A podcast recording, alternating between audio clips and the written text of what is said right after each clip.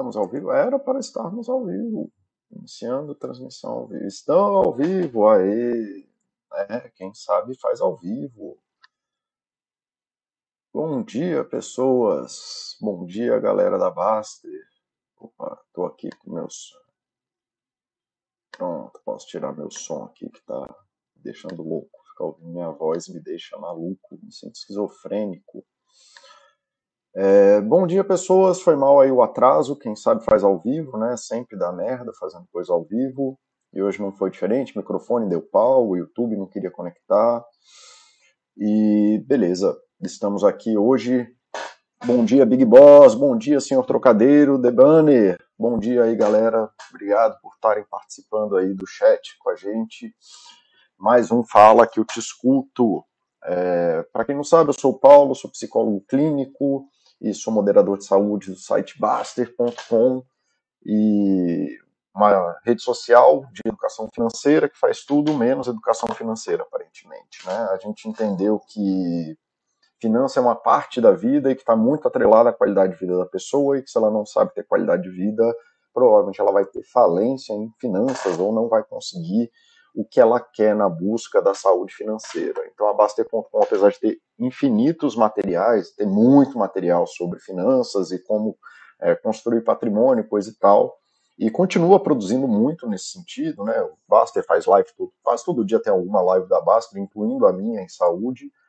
É, a gente entendeu que o foco mesmo do que a gente deveria estar fazendo como educador financeiro ou trabalhando com essa coisa de finança é qualidade de vida e que finança é só um pedaço da qualidade de vida que não dá para ter qualidade de vida se você é maluco da finança, o que por acaso tem a ver com uma parte do chat de hoje. É...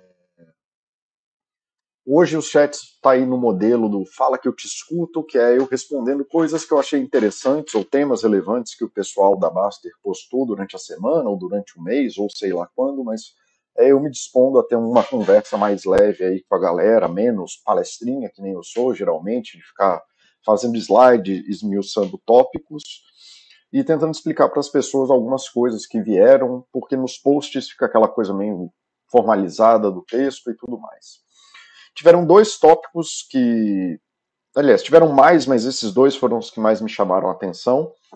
É, um tópico em que o Slice 26, né? Então, Slice, se você estiver ouvindo, tá aqui sua resposta. Já te mandei lá pelo site que eu estou fazendo esse chat para você. Que o Slice, é, em resposta a um outro tópico que não tem nada a ver com isso, perguntou a propósito: você tem algum material semelhante a esse, falando sobre gostar de viver mais afastados da, das pessoas, não obrigatoriamente família, mas pessoas de forma geral? Recusar a, maior, a grande parte dos convites sociais, gostar apenas de fazer atividades com família, seria um estilo de vida, tem consequências de longo prazo. E o outro tópico que foi de relevância foi um tópico de ontem, inclusive do Slice já tem um tempinho, né? Foi dia 23 do 4. Não, não tem um tempinho, foi esses dias mesmo. E o do Molosso Manjua, é, que foi ontem, que está aqui perguntando, né? Alguém aí tem viu trabalhos ou dados mostrando que day trade tem uma doença, que day trade é uma doença, né? Você ser viciado em day, em day trade causa adoecimento e, é, aumenta a chance de suicídio. E aí ele foi explicar que ele tem um primo muito querido que aparentemente está num processo aí de autoextermínio quase aí, já está chegando aí no fim da linha, ganhou peso, já está com 110 quilos, mau sinal, é, e que passa o dia inteiro falando de trade, ele discorreu no chat que o cara já perdeu quase que o patrimônio da família e por aí vai. Enfim, dito isso, é, o que, que isso tem a ver com o nosso chat? Né? Então, um Molosso, o Slice perguntou de viver sozinho e o, o Molosso perguntou de day trade, né? de adoecimento em day trade. Por que, que você resolveu falar de ajuda, Paulo? Porque esses dois tópicos estão extremamente vinculados. É...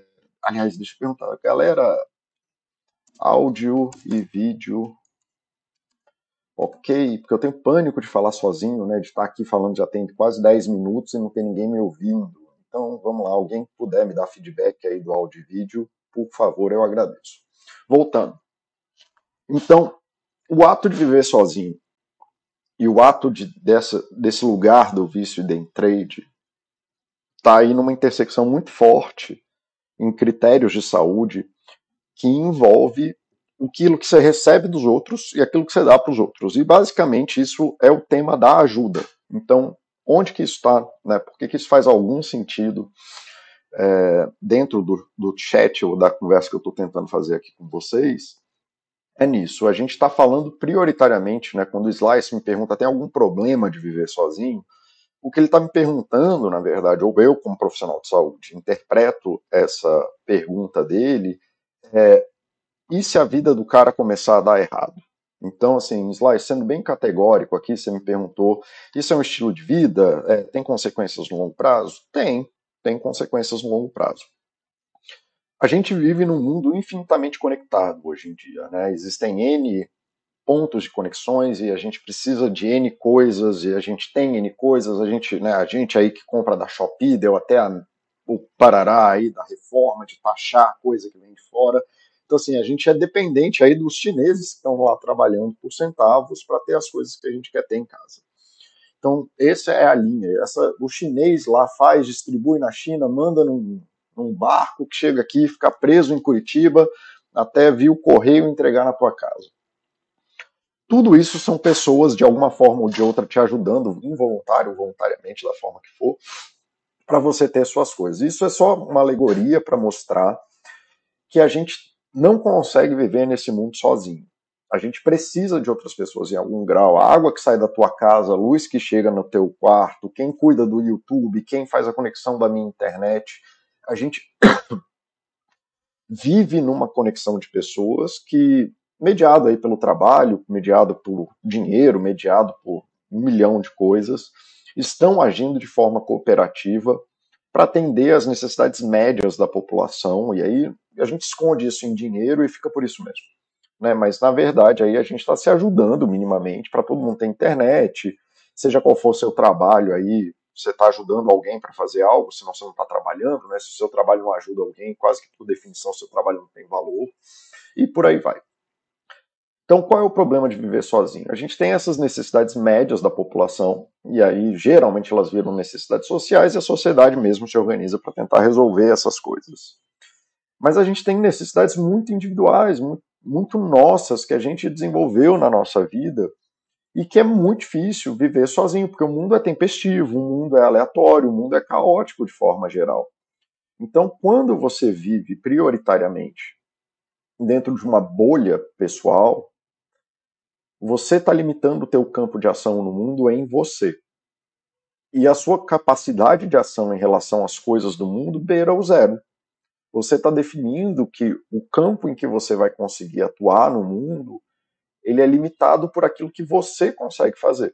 E aí ou você vai ter um probleminha de ego, de achar que você é autossuficiente, para isso eu já fiz um chat lá na Baster, para quem é da Baster, cola aí no chat no o ego maldito, ou a maldição do ego, alguma coisa assim, o chat e se você acha que você é suficiente para o mundo e não entendeu que o mundo está aqui há 4 bilhões de anos e vai ficar mais pelo menos 4 depois que você for embora, é, você, o mundo não precisa de você e você não é suficiente para o mundo. Você pode ser suficiente para tua família, você pode ser suficiente para o teu filho, você pode ser suficiente para um monte de coisa, mas você não é suficiente para o mundo.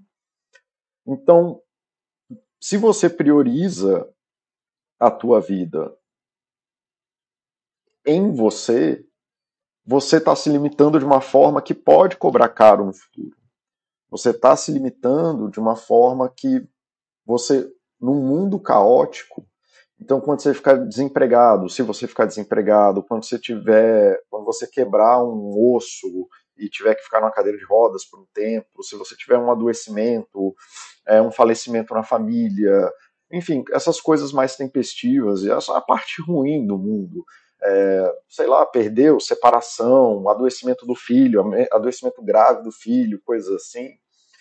E aí, essas são geralmente as horas que a gente precisa muito de outras pessoas e de outras coisas. É que seja assim, um adoecimento de família, como é que você vai achar um bom médico se você não tem contato social para saber quem é um bom médico, se você não tem referências pessoais e intimidade com alguém para não ter um momento de vulnerabilidade, pedir ajuda para alguém, falar, cara, estou com um problema tal e não sei o que, como que você vai descobrir quem é o bom médico? Como que você vai acessar ele? É, se você acontece muito na minha profissão, que, né, que é o meu trabalho é basicamente um trabalho de confiança.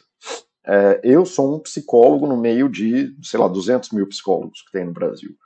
É, a pessoa que vem atrás de mim, ela não bate na minha porta procurando atendimento psicológico geralmente a referência de atendimento psicológico é indicação. Então as pessoas confiam em mim porque eu consegui ajudar outras pessoas e essa ajuda move para frente. E eu gosto de achar que eu sou um bom psicólogo ou que eu tenho pelo menos algum tipo de bom trato nos meus pacientes e bom cuidado com os meus pacientes.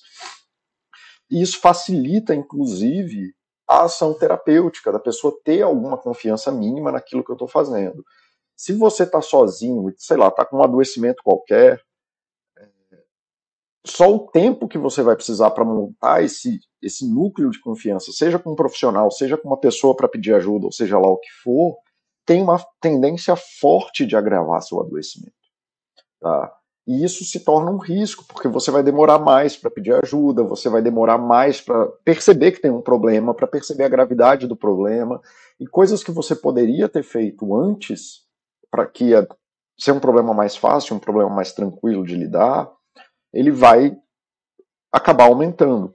Um outro exemplo disso muito forte é para pessoas que geralmente estão acima dos 30 anos, mais ou menos, porque elas estão num lugar de trabalho meio esquisito, que elas não querem voltar para os trabalhos júnior, por exemplo, ou para os trabalhos de entrada, não faz mais sentido na vida delas, elas já procura, já progrediram na carreira.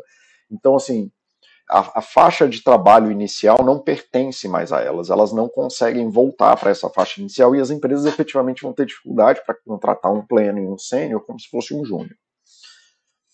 E elas são, e são essas pessoas são profissionais que custam mais caro, então as vagas são menos, especialmente quando você passa para gestão, que aí é um cargo para 10 pessoas. Quando você ainda é sênior, tem mais vaga, tem 3, 4. Quando você é gerente, geralmente só tem uma. Então, muito disso depende a realocação, onde que eu quero chegar com isso? A realocação de trabalho geralmente depende muito dos teus contatos sociais e das redes sociais que você montou durante a tua vida de trabalho. A maior chance de você conseguir um trabalho em uma empresa é pelas pessoas que conhecem o seu trabalho, assim como é no meu caso, que as pessoas que conhecem o meu trabalho me indicam para outras pessoas. Isso faz eu me destacar no meio da multidão, então eu viro um, um, um ponto que brilha ali, eu viro uma pessoa que a pessoa sabe quem é, no meio da multidão, quando você é um trabalhador que tem boas conexões sociais, isso se torna mais fácil. Então você vai passar menos tempo desempregado, você vai ter mais progressão de carreira, porque os teus amigos que trabalham em outros lugares vão te chamar mais e falar: cara, tem essa oportunidade, você não quer pegar? A gente está com um projeto tal, acho que você poderia estar tá nesse trabalho também. Então, assim, é importante entender que, por mais que a gente precise de uma individuação, de uma noção de ego, uma noção de quem a gente é, uma noção nossa de espaço e do nosso campo de atuação no mundo, a gente não é suficiente nem para a gente, nem para o mundo, no final das contas. A gente precisa dessa conexão social para gerar a capilaridade que permite que a gente atue fora da nossa bolha de ação. Né, eu, por exemplo, eu moro em Brasília, como vocês sabem, e hoje em dia eu moro ainda mais isolado do mundo, né? Eu estou morando quase numa área rural, tem uma reserva ecológica atrás da minha casa. E então, assim, se eu depender de mim e só de mim, eu ia ter que plantar minha comida, eu ia ter que fazer tudo, eu ia ter que gerar energia. Isso não funciona. E essa metáfora ela pode se estender para a tua vida. Você sozinho não tem a capilaridade necessária para ter um desenvolvimento saudável, porque você não, se você esteja com dificuldade de fazer as progressões necessárias nele, talvez você se sinta frustrado e incapaz de seguir no emprego porque você não tem esse acesso. Né? Você sem esse acesso das pessoas para poder chegar. Né? Uma vez que você, sei lá, você está ali com 10 anos de emprego e você chegou naquele benchmark que a gente conversou, benchmark não, naquele platô de, progress, de progressão que a gente conversou nos chats atrás sobre a felicidade no trabalho, que é um platô normal, sem ter pessoas para te dar os acessos de uma nova jornada, de uma jornada que talvez te potencialize um pouco para frente, você vai se sentir infeliz no emprego, você talvez se sinta veja pessoas crescendo e acha que o problema é com você, afinal você definiu a tua vida no teu ego, né, que você deveria ser autossuficiente. E aí, quando você vê os outros crescendo e não se vê crescendo, você vai jogar essa conta em você e tudo mais. É, então, outra coisa, a gente sabe também, tem um estudo, um estudo longitudinal, então o que é um estudo longitudinal? É um estudo que você faz por 70, 80, 90 anos, é um estudo que pega gerações, pega a história de vida inteira de uma pessoa ou gerações de pessoas é, crescendo sobre as mesmas condições. E a gente sabe que um dos maiores preditores de saúde para as pessoas é ter boas relações. E aí, família e fora de família você ter relações em que você tem a percepção de seguranças contínuas durante a vida é um dos maiores preditores de saúde, é um dos maiores preditores de qualidade de vida e de longevidade de vida. Então, assim, tem várias coisas que estão ancoradas é, em você ter boas relações sociais. E você não ter essas relações sociais, Dora, é, portanto, ela te bota nesses riscos toda vez que você tiver um problema. E lógico que a maioria dos problemas ou a gente consegue conviver, ou a gente consegue resolver no tempo. Mas existem problemas que se agravam e eles podem agravar até um ponto de adoecimento mental ou um ponto de falência, um ponto de etc, etc, etc. Tá bom? Então, Slice, essa é a resposta rápida que eu tenho. Tem outro vídeo que eu já te indiquei sobre por que, que é importante você ter pessoas em volta de você, porque você é um ser individual que está vivendo num mundo social. Você precisa de ajuda de outras pessoas e você fechando o seu núcleo social e não participando e não tendo pessoas, esses nós de contatos que permitem a tua capilaridade no mundo, você está limitando a sua vida e provavelmente quando você tiver um problema grave você vai ter dificuldade para lidar com isso. Ok? Então, Slice, essa é a resposta para você. Suzana, bom dia, Suzana, bom vê-la por aqui. Gosto muito da tua participação quando você vem aqui. Maravilha. Tá. E aí, né, se de um lado a gente está falando da necessidade de ajuda, e aí já vou deixar aí para vocês, então, gente, se vocês precisam de ajuda, vou deixar aí as quatro regrinhas do que é pedir ajuda. Para pedir ajuda, a gente precisa de quatro coisas na vida, tá bom? A gente precisa, um, saber qual é a nossa necessidade tá? Então você precisa saber o que você quer. Você gritando eu quero ajuda, eu quero ajuda, eu quero ajuda, sem conseguir falar o que você quer, não é um pedido de ajuda, isso é desespero. Então você precisa saber o que você quer. Quem são as pessoas com habilidades para te ajudar? Então você não vai no ortopedista quando você tem um problema de coração. Você não pede carona para um amigo seu que não tem carro. Você não pede dinheiro para um amigo seu que está quebrado. Porque essas pessoas simplesmente não têm capacidade de te ajudar elas não têm aquilo que você precisa. E aí você ficar insistindo, parece que travamos. Voltamos, travamos, voltamos, parece que minha internet pingou aqui. Opa, estamos aí?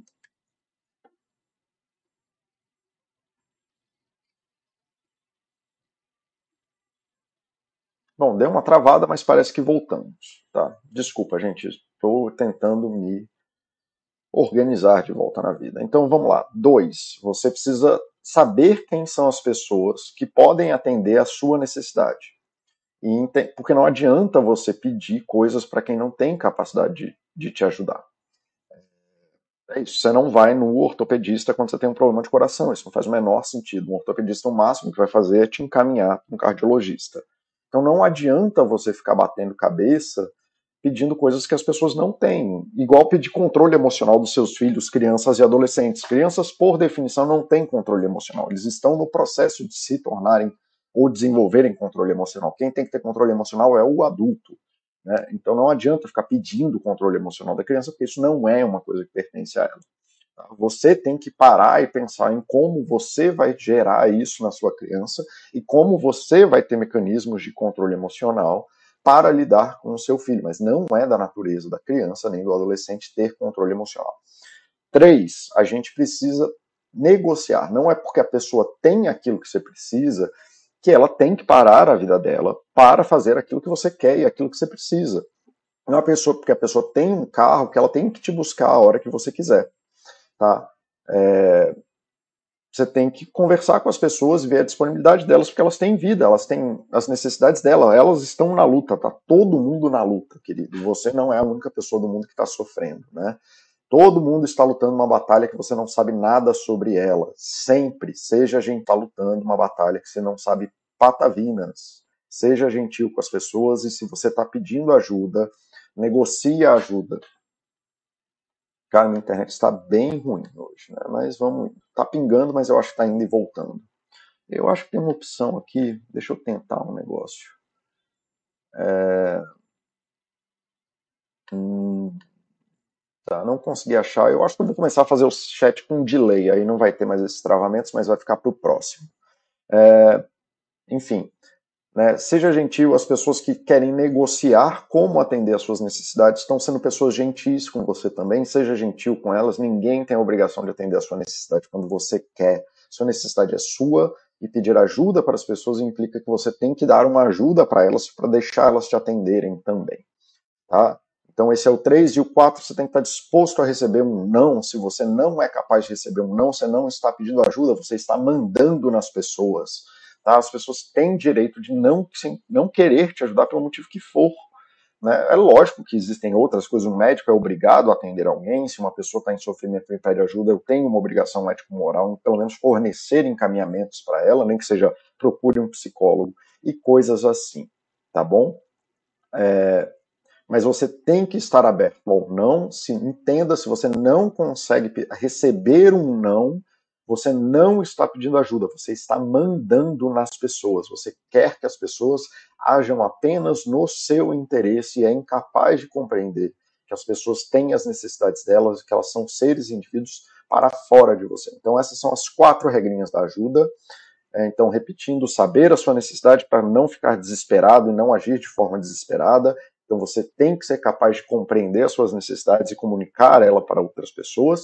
Identificar quem capaz de atender às suas necessidades para não ficar batendo a cabeça pedindo é, remédio do coração para o ortopedista. Você tem que ser capaz de negociar aquilo que você precisa dentro da capacidade do outro de te ajudar e tem que ser capaz de aceitar um não. Provavelmente, se você não está fazendo um desses quatro, você não está pedindo ajuda e provavelmente está querendo mandar nas pessoas. Ok? Então, é isso, tá? Slice 26 era isso que eu tinha para falar sobre os problemas de pedir, de não saber aliás, de viver sozinho e da dificuldade de compreender que você precisa da ajuda das pessoas e de pedir ajuda de outras pessoas. Então tá, não, Suzana Trave é a minha internet, não é a sua. Big Boss, sonho meu pau, mudar para a aula rural de VSB, nem sabia que tu era daqui, sou daqui sim, que bom que você é daqui também, gosto muito da cidade, tá bom? Dog Freestyle, bom dia.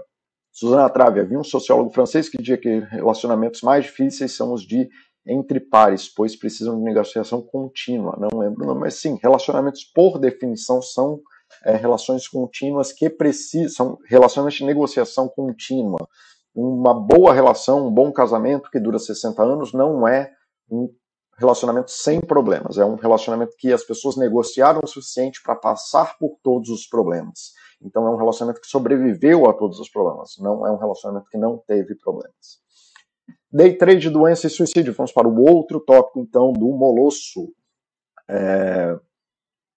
Então, é... quando a gente está ajudando pessoas, quando a gente está na outra ponta, então, então não é quando a gente está ali compreendendo que a gente precisa de ajuda e pedindo ajuda para as outras pessoas. É quando a gente viu que uma pessoa tem uma necessidade, mas que a gente quer ajudá-la, mas ela não, talvez não queira ser ajudada. Então, para isso, tem esse tópico que eu fiz na Baster para cuidar dos outros, que é um tópico, particularmente é um dos tópicos que eu mais gostei de fazer. É, entendendo basicamente, cara, quando você quer mudar a vida de uma pessoa, entenda que isso está vindo de alguém que ganha a vida ajudando pessoas. Então, isso aqui são regras e diretrizes de alguém que faz isso profissionalmente, tá?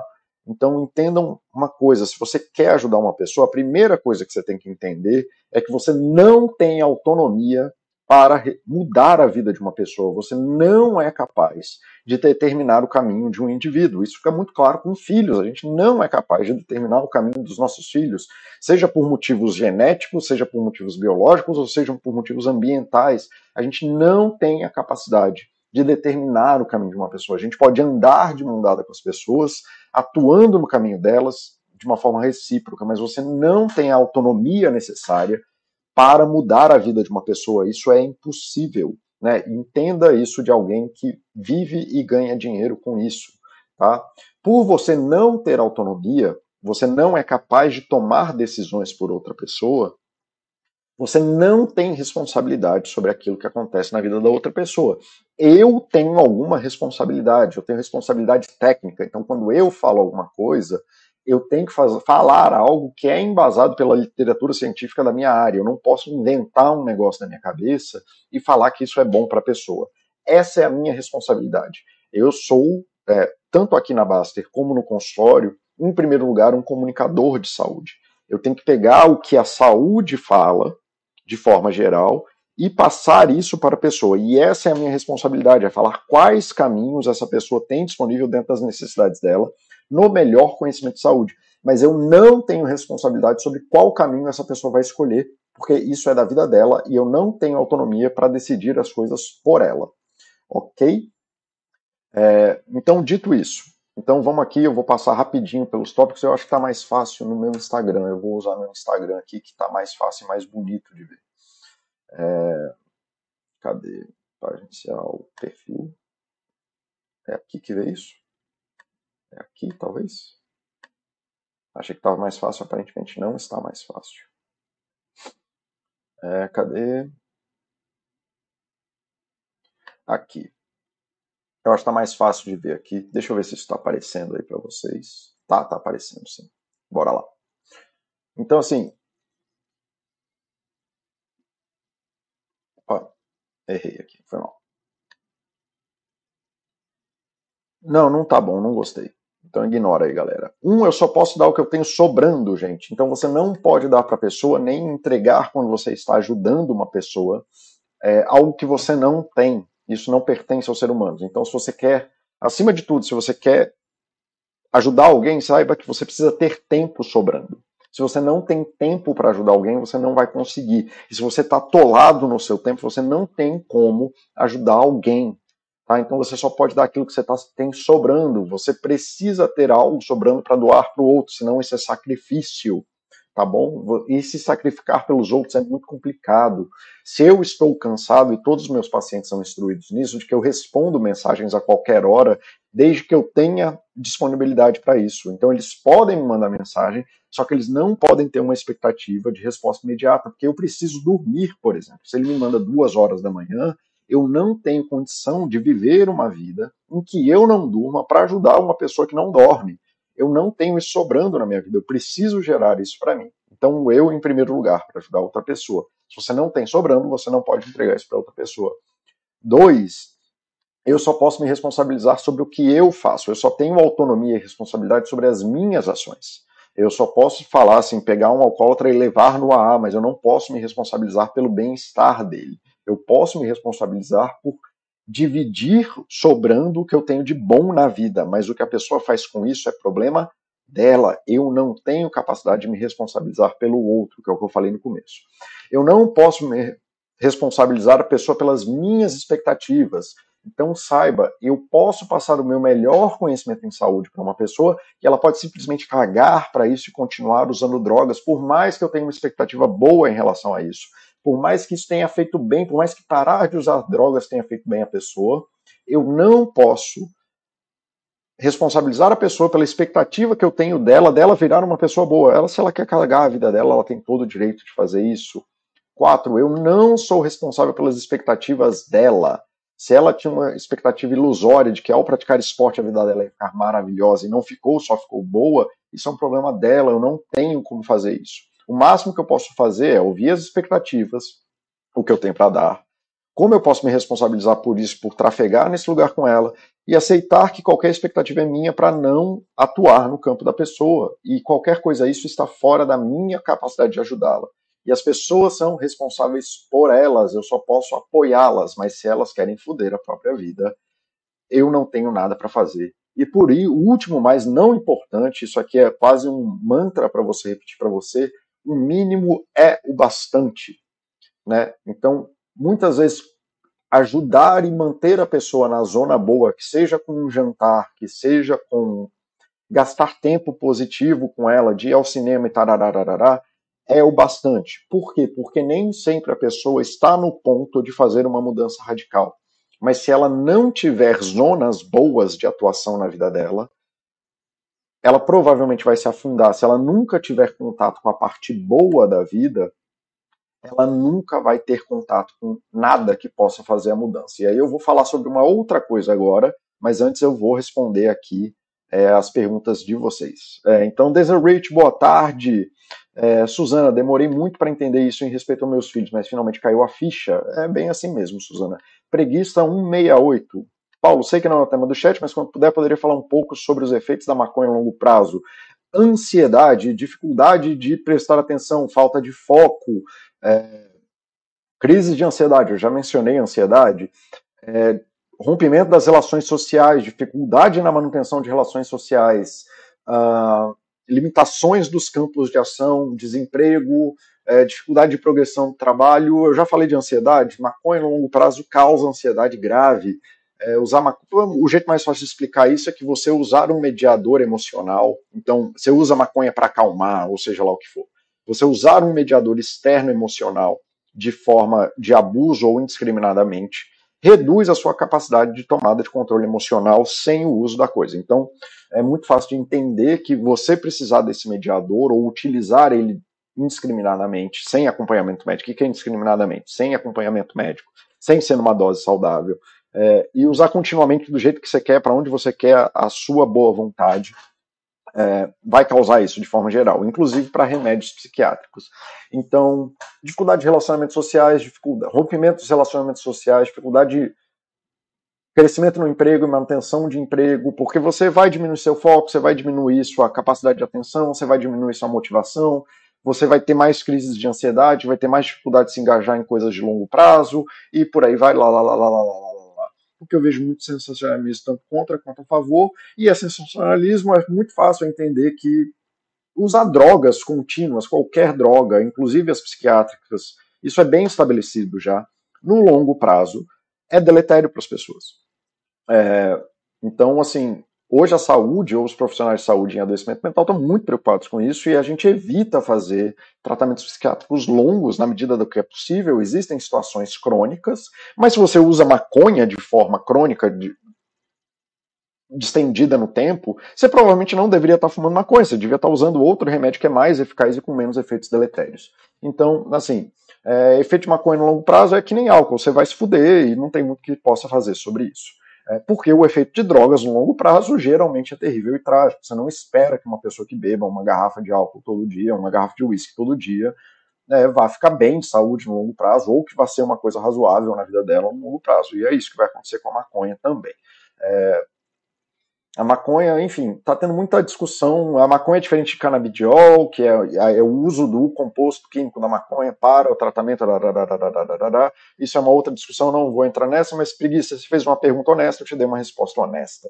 É, Suzana Trave, será que há alguma ancoragem com a ideia de que a vida dos nossos filhos é a sua responsabilidade? Suzana, existe uma enorme maluquice hoje em dia sobre isso e você tem responsabilidade sobre o seu filho quanto à decisão da escola que ele vai ter, de prover comida, essas coisas, etc, etc, etc. Mas existe uma frase muito antiga que eu gosto muito, que é, é Raising a child takes a village to raise a child. Então, assim, é impossível você criar uma criança sozinha, porque existe esse social, existe uma criança que é, é diferente de você e é um indivíduo em si mesmo, e tarará.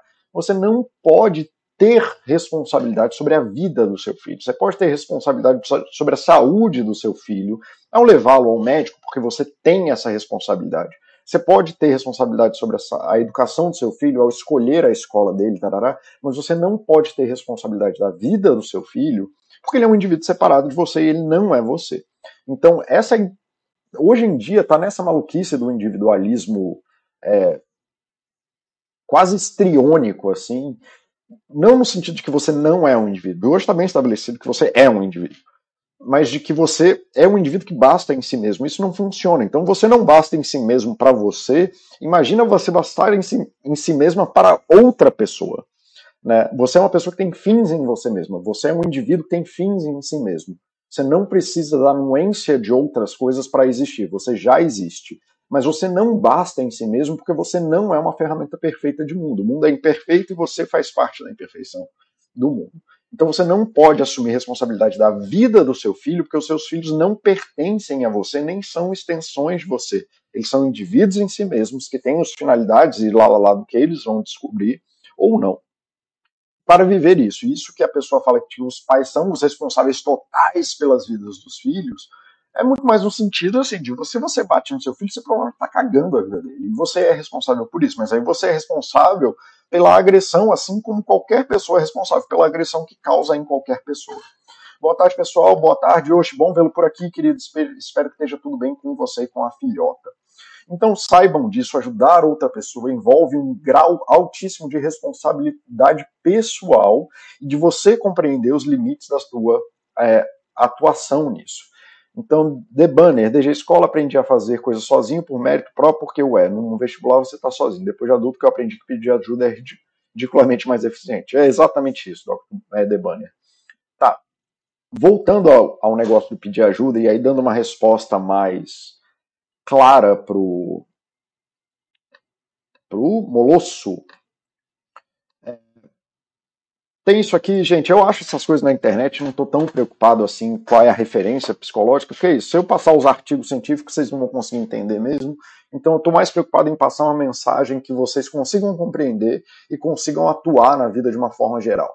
Existe esse treco chamado entrevista motivacional, que é um modelo terapêutico desenvolvido na década de 80, blá, blá, blá, por quem mesmo? Uh, William Miller e Stephen Rollnick. Tá? Eu sou péssimo de nome e que basicamente ela foi desenvolvida a priori para casos complexos de adicção e mudanças de estilo de vida, é, graves inclusive, e eles geraram essas categorias que eu acho que são formas fáceis de vocês compreenderem é, quando vocês quiserem ajudar alguém do que, que vocês estão falando.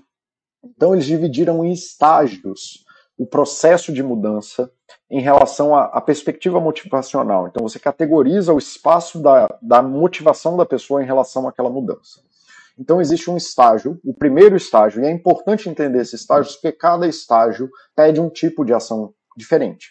Então existe o estágio da pré-contemplação, que é I want, eu não vou. A pessoa não considera a possibilidade de mudar, nem se preocupa com a questão, e a maioria das vezes ela nem acha que o que ela está fazendo é errado, né? Que nem a galera que fuma maconha de forma crônica e acha que está tudo bem. Não, está tudo bem. Tem uma série de problemas associados a isso, né? Então, assim, nesse estágio da pré-contemplação, e é o que o pessoal está falando nesse artigo que está na site de medicina, eu vou linkar aqui para vocês, e aí vocês fazem o que quiserem com isso aí, para poderem é, ver aí o que, que vocês fazem. É, Glauber, obrigado demais por mais um encontro. Wilson Vasconcelos, boa tarde. Esse bate-papo é sempre muito bom. Eu que agradeço vocês, gente. Isso aqui só faz sentido é, porque é para vocês. Eu falando sozinho não ia servir para nada tá bom? É, então aqui, no estágio de pré-contemplação é estágio que não há intenção de mudança, nem mesmo crítica, nem mesmo uma crítica pessoal a respeito do que da necessidade de mudança e etc. Nesse estágio a pessoa sequer encara o seu comportamento como um problema, podendo ser chamado de resistente, e etc, etc, etc. Isso para atividade física, barará. Então, molosso, é, já te dando uma resposta honesta, o seu primo, pelo que você descreveu aqui no tópico, o tópico foi um tópico bem grande sobre o malefício do day trade, é aqui que seu primo está, querido, na pré-contemplação. Tá? É, a pessoa nem tem como objetivo, nem está na cabeça dela, nem quer mudar o que ela está fazendo nos próximos seis meses ou um ano, ela, ela não vê. Na pré-contemplação, a gente não faz é, ataques frontais à coisa. É, a gente começa uma conversa e é um espaço aberto de conversa em que você você quer se manter conversando com a pessoa sobre o assunto. Então, ela não vai ser um momento bélico, não vai ser um momento de mudança. Né? Como eles estão falando aqui, é uma hora de você levantar dúvidas, aumentar a percepção do paciente sobre os riscos do problema do comportamento atual. Então, que nem você falou aqui, Molusco, que teu primo está com 110 quilos. Começar a conversar, bicho, essa vida que você está levando está te levando para obesidade. Né? Vamos tentar fazer coisas, vamos ver que, que, como é que você está com isso. Você está estressado, ansioso, né? Como é que está isso? E é mais o ato da conversa. E, de novo, eu não invento essas coisas, essas coisas estão escritas em lugares. Tá? Então, abordagem no confronto da negação. É, Forte ênfase na existência de um problema, aceitação do diagnóstico vista como essencial para a mudança, não há ênfase em rótulos, a aceitação do alcoolismo e outros rótulos é vista como desnecessária para que ocorra essa mudança. Né? Na, Então, quando você está querendo forçar a pessoa, é isso que ele está falando aqui. Quando você está numa abordagem de confronto, você vai querer que a pessoa aceite que ela é um alcoólatra, que ele é um viciado em, em day trade. E quando a gente está usando essa técnica da entrevista motivacional, e gente, eu achei esse livro escrevendo entrevista motivacional no, na Amazon. Então, se vocês tiverem interesse, está aí o livro, procurem. Tá? Não há ênfase em rótulos, a aceitação do alcoolismo ou de outros rótulos é vista como desnecessária para que ocorra mudança, e realmente não precisa. A ênfase é na escolha pessoal e na responsabilidade pela decisão quanto ao comportamento futuro. Então é mostrar para a pessoa assim, cara, você pode continuar fazendo o que você está fazendo, mas é da pessoa compreender que ela tem responsabilidade sobre as coisas que está acontecendo ali.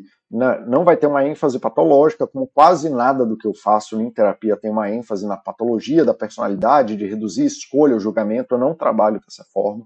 O terapeuta conduz avaliações objetivas, mas concentra-se muito em iniciar as preocupações do cliente. Então, de trabalhar a, é, é uma coisa muito de sensibilidade, de a pessoa ela acha que o day trade está fazendo bem para ela e ela começa a reclamar da vida dela e a gente vai mostrando para ela que na verdade os problemas dela estão vinculados àquilo que ela está fazendo. A resistência é vista como um padrão de comportamento interpessoal influenciado pelo comportamento do terapeuta. A resistência é tratada como reflexão e as metas do tratamento e as estratégias de mudança são negociadas entre o cliente. Então, assim, por mais que isso seja uma coisa é, muito de terapia, aqui esse texto está focado na terapia em si, isso são formas que vocês podem compreender de que para ajudar alguém você precisa abrir esse espaço de conversa antes de querer resolver o problema com a pessoa, porque se ela está no processo da pré-contemplação, ela não tem, ela não vai, do mesmo jeito que se eu falar agora para você mudar radicalmente, por que, que você não vai fazer seu PhD? Você vai falar, cara, vai se fuder, eu tô, tô cuidando da minha vida. Então, basicamente é isso. Assim, por que, que você não vai pedalar? As pessoas não querem, ninguém, ninguém quer mudar aquilo que faz. O que as pessoas querem é arrumar e negociar com o mundo uma forma de estar tá fazendo o que ela faz, eu, você e todo mundo, tá? Todo mundo quer negociar aquilo que a gente já faz e que o mundo mude para deixar aquilo mais fácil para a gente. Ninguém quer mudança de forma geral. Tá? Então, assim, é importante entender que se você quer ajudar uma pessoa, é, se aceitar esses itens aqui, de não focar em rótulos, tentar trabalhar a responsabilidade, trabalhar em as preocupações das pessoas e tudo mais, é mais importante do que ficar batendo na pessoa no que ela precisa mudar. E aí, Molosso, assim, já chegando aqui no, no. Ah, cadê? Eu sei que tem isso em algum lugar. Aí sempre tem, porque sempre que aparece um manualzinho pequeno de entrevista motivacional, aparece. Quando a pessoa está no estado pré-contemplativo, o que a gente quer é abrir um espaço de conversa aberto em que a gente possa falar dos problemas, até o ponto em que a pessoa se sensibilize para qual é o problema que ela tem. Então a gente vai priorizar o hábito da conversa e trabalhar coisas boas na vida, trabalhar a ambivalência, a resistência, de, de ir conversando com a pessoa e tentando falar assim, cara, tá, deu por hoje, mas vamos conversar sobre isso e tarará. Estimular a autoeficácia e a automotivação. De que, então o que, que é isso? É de que a pessoa é capaz de ter controle da vida dela, mas não é se afogando no vício. Então é de que ela consegue promover mudanças na vida dela, mas que não vai ser se afundando na dificuldade que ela tem. E aí as estratégias para ela são, olha só, não tem nada, né? Quando a pessoa está nesse estágio contemplativo, não tem nada, nada, absolutamente nada de pedir para ela mudar. Tem empatia de estar de tá lá entendendo e compreendendo o, o sofrimento da pessoa, de apoio narrativo, de você dar construir narrativas, né, e parafraseando o que a pessoa está falando e dando para ela a sensação, não é a sensação, mas é quando você faz paráfrases e narra para a pessoa aquilo que ela te contou, isso aumenta a percepção da pessoa de que ela compreendeu o que você disse para ela. A escuta reflexiva, de que você. Então, a escuta reflexiva é quando você mostra para a pessoa o que você está vendo do que ela está te falando e evitar as armadilhas, então você não cair nas, nas brigas e não cair em discussões e tudo mais, etc., e remover a resistência. Então, o teu primeiro passo aqui não é provocar uma mudança na pessoa. É, em última instância, é diminuir, se fosse para resumir só em uma coisa, é qualquer coisa que remova as resistências que a pessoa tem para que impedem que ela entre no estado contemplativo. E o estado contemplativo é quando a pessoa começa a perceber o problema e começa a contemplar as ações que ela precisa fazer. Eu acho até que eu vou fazer um chat só sobre entrevista motivacional depois, mas respondendo a pergunta do Molosso, que é o que fala que eu discuto, é, se eu fosse passar uma recomendação geral, eu ia falar sobre isso. Cara, teu primo está no estado de pré-contemplação e você deveria abrir mais esse espaço de escuta e conversa do que tentar ir aqui pro o que eles chamam de abordagem do confronto da negação, né? Que vai estar tá em ele aceitar que tem um problema, de focar que ele é um day trader viciado, de que existem evidências percebidas e que você, ele que não está entendendo, a resistência é vista como uma negação, você está negando que você tem um problema e você tem que parar de negar. A resistência é tratada, né, você ficar corrigindo a pessoa e a meta do tratamento são as prescritas pelo cliente né, que você está prescrevendo para a pessoa o que ela deve fazer. É isso que ele está falando aqui. Para a pessoa atingir o sucesso, ela tem que fazer o que você está falando. Então eu pegaria esse quadro aqui, já vou até colocar para o Molosso aqui, porque senão vou esquecer depois, de que, quando eu linkar esse vídeo para ele, de que isso aqui é o que ele está querendo fazer e que existe uma outra coisa a ser feita. Tá? Bom, galera, era isso que eu tinha para falar hoje. Já chegamos aí no horário. Então a gente se vê semana que vem com algum chat que eu ainda não sei qual é. Beleza? É, espero que vocês tenham gostado. Esse, esse tipo de chat era para ser mais curto, eu acabei falando uma hora de novo. Tá? Então aparentemente eu não consigo falar menos de uma hora. É, se tiverem perguntas,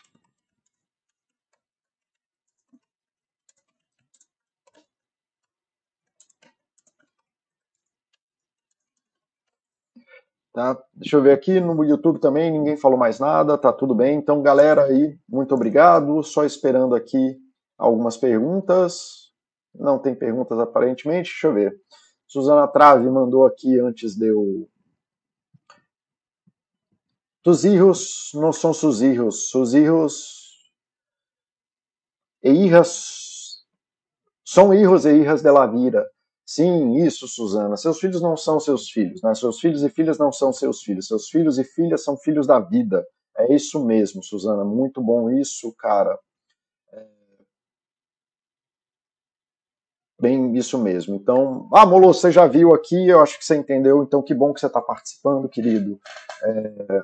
Espero que tenha te ajudado para você compreender eu mandei aí o link, né? Não sei se você viu, tá aqui o link, se você quiser entender melhor aí como que funciona a entrevista motivacional. E também tem o livro aí que eu deixei, eu já tá aqui, ó. O livro, na verdade, não é esse o livro que eu gosto de entrevista motivacional, é porque eu só cliquei em qualquer um. Para profissionais de saúde, esse aqui que eu cliquei primeiro é o que não é para profissionais de saúde, e esse aqui é o para profissionais de saúde. Se eu entendi bem, você é médico, né, moço? Então talvez esse livro seja mais apropriado para você. Não sabia que você estava aqui, então já estou te respondendo. The Banner, não entendi uma coisa. Esse estrado pré-contemplativo é quando a pessoa não pede ajuda ou quando tem algo errado e ela está dando uma abertura. Não, pré-contemplativo, é, The Banner, é quando a pessoa nem reconhece que ela tem um problema né, não considera a possibilidade de mudar, nem se preocupa com a questão. É um estágio em que não há intenção de mudança, nem mesmo uma crítica a respeito do conflito envolvendo o comportamento problema, no caso da E-Trade. De modo geral, a pessoa nesse estágio sequer encara seu comportamento como um problema, podendo ser chamado de resistente ou em negação. Ele não percebe, a pessoa nem percebe que ela tem um problema. Por exemplo, no caso da atividade física, um critério para diagnóstico desta fase seria o sedentarismo. É a pessoa que é obesa e não se toca que ela precisa fazer, ela nem, nem pensa. E a ausência de intenção em tornar-se ativa nos próximos seis meses. Ela nem contempla que o fato dela ser obesa é um problema na vida dela. Ela fala que os homens odeiam ela, que as mulheres não gostam de gordinho, que o mundo não é feito para o gordo, etc, etc, etc, etc, etc. E, gente, não estou falando da gordofobia, de você fuder a vida do gordo e tudo mais. Mas, assim, cara, se tu pesa 150 quilos, sua vida vai ser mais difícil, é assim mesmo. O objetivo dessa ação é conscientização e a estratégia de apoio é o desenvolvimento de pensamento sobre a mudança, riscos e benefícios. Ok? Então, assim, The Banner, no pré-contemplativo, a pessoa nem está aware, né? nem está consciente, nem para para pensar de que o problema que a gente está falando que é um problema, como o day trade, é um problema. No caso do primo, parece do Molosso aí, parece até que ele acha que o day trade é a solução, sacou? É, então é isso, galera. Eu já vou encerrando aqui, que eu tenho que começar a atender hoje. Então, um abraço aí, beijo.